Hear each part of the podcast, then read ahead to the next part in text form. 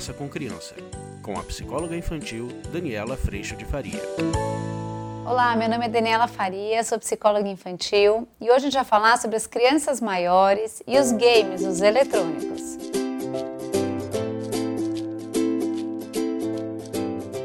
A gente vai falar mais um pouquinho sobre os games, os eletrônicos, só que com crianças mais velhas. E talvez esse desafio seja um pouquinho mais difícil, porque como eu falei no vídeo anterior sobre eletrônicos, as crianças vão se acostumando à brincadeira dada, à brincadeira pronta que vem nesse super eletrônico chapado aqui. Ao invés de se exercitar para criar uma brincadeira, tem a preguiça criativa e ela prefere abrir aqui o iPad dela, o videogame dela e falar: ah, hoje eu vou brincar do quê? Não, peraí, eu vou brincar de carrinho, eu vou brincar de Minecraft, eu vou brincar de tal coisa. Eu vou assistir Netflix, eu vou assistir tal série. E essa criança ela vai ficando habituada a ter exatamente essa sensação de satisfação que é rasa, que não aprofunda a experiência, mas que satisfaz.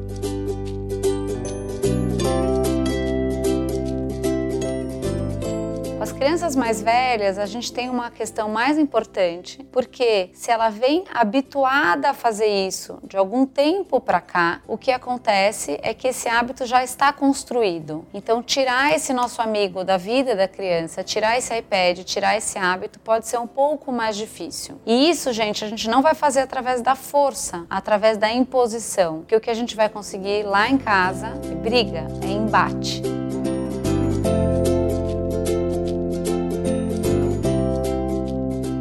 Das coisas muito legais que eu tenho visto aqui no consultório é que sim, as crianças chegam mais desanimadas para brincadeira, as crianças que estão muito habituadas a ficar nos games, nos eletrônicos, mas que a hora que a gente junta a nossa disponibilidade com a brincadeira e a gente vai ofertando isso para as crianças, elas entram no mundo do brincar com muita facilidade, porque afinal de contas a criança ainda está lá. Então eu peguei algumas brincadeiras, por exemplo, como o Lego, que muitas crianças gostam, e essa era uma brincadeira difícil para mim, por exemplo, porque não me considerava uma pessoa capaz de montar Lego. E confesso para vocês que as crianças me ensinaram, me fizeram apaixonar por esse brinquedo. O Trash Pack eu já mostrei para vocês em outro vídeo, que são vários bichinhos que a gente monta e a gente vai dando peteleco, mas cada um deles tem um formato. Esse aqui é um computador, tem vários tipos, você pode montar muitas histórias. As pistas de carrinho, as Barbies. Então, contando para vocês que outro dia eu montei de Lego com duas meninas muito incríveis a gente montou uma passarela de desfile, por exemplo. E aí a gente pegou as Barbies e a gente fez um filme com a brincadeira. Então, primeiro a gente montou a passarela de Lego, a gente penteou todas as bonecas, a gente montou todos os vestidos, a gente escolheu todas as músicas que teriam nos desfiles e depois eu falei, a hora que vocês forem desfilar, eu vou filmar para depois vocês verem.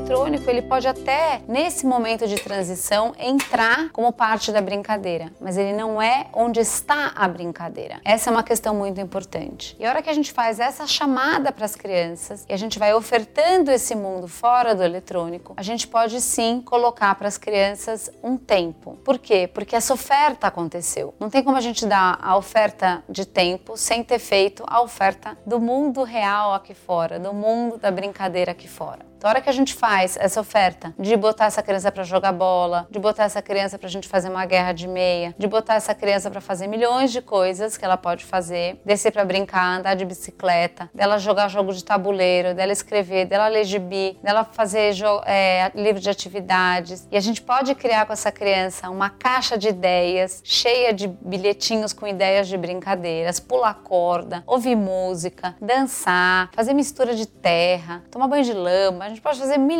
de coisas, andar de patinete. Essa criança está ainda presa no caminho mais fácil. É só do caminho mais fácil que a gente precisa tirar as crianças, porque depois ela pode ter sim de meia hora, 40 minutos por dia para usar o iPad ou assistir televisão, isso não tem nenhum problema. Crianças mais velhas podem até ficar de uma hora a uma hora e meia por dia. Então imagina que uma criança nos seus 6, 7 anos, ela pode ficar meia hora por dia no seu iPad se ela preferir. Crianças de 8, 9, 10 anos podem ficar uma hora e meia por dia entre iPad, televisão, uma hora e meia, duas horas por dia, contando esse dia inteiro entre iPad e TV, pensando que ela pode também fazer uma pesquisa para a escola, pensando que ela vai ter outra utilização, principalmente as crianças mais velhas, mas pensar que essa criança ela vai usar esse iPad no momento onde ela já terminou a lição, ela já terminou as atividades dela lá fora, ela já brincou. Ela vai ter esse iPad ou a televisão depois que ela já tomou banho, que ela já fez todas as atividades e que ela tá sentadinha lá de pijama, agora ela tem os seus 40 minutos ou uma horinha de TV ou de iPad. E aí ela já pode ter esse tempo dela. O melhor é que seja o menor tempo possível, gente, para que essa criança possa ter o maior tempo possível aqui fora na experiência vivida.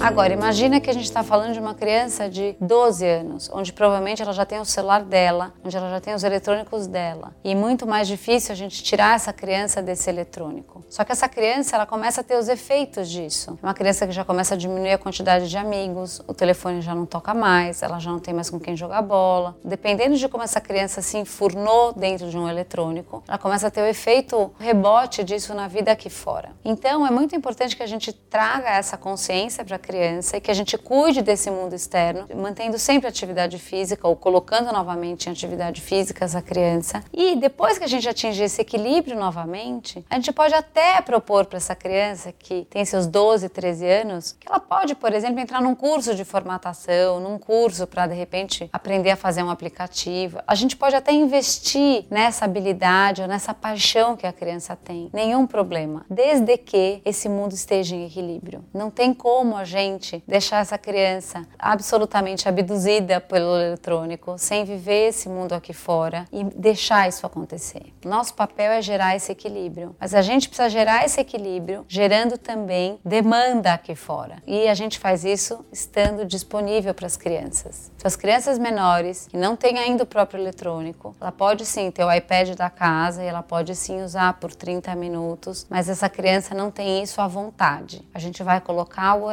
mas a gente vai ter essa oferta em volta. As crianças maiores, depois dos seus 10 anos, quando elas podem sim ter o seu iPad o seu, ou o seu celular, ela vai ter ajuda consciente para ter esse uso de maneira também consciente, para não perder a oportunidade de viver o mundo aqui fora. Desse jeito, a gente pode sim manter essa criança conectada, mas sem perder o mundo aqui fora. Crianças que aprendem que a brincadeira está no mundo digital são crianças que têm um grande grande risco de perder sim a habilidade de brincar aqui fora. E essa habilidade traz grandes prejuízos. A criança pode sim se prejudicar no seu desenvolvimento motor, no seu desenvolvimento é, intelectual, no seu desenvolvimento social, porque essa criança vai perdendo habilidade. Eu não preciso mais falar com ninguém, porque eu estou em silêncio jogando sozinho. Eu não preciso aprender a fazer amigos, porque eu estou em silêncio jogando sozinho. E toda essa habilidade tem sim o seu efeito a longo prazo e a curto prazo também. Então é nosso papel enquanto educadores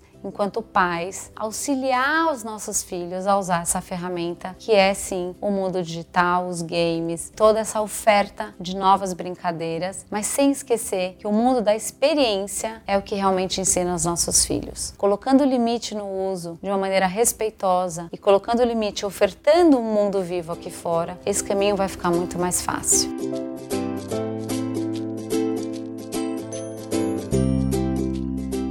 O vídeo de hoje foi esse, espero que você tenha gostado. A gente se vê na semana que vem. Se você gostou, curta, compartilhe e se inscreva no canal. Tchau, tchau.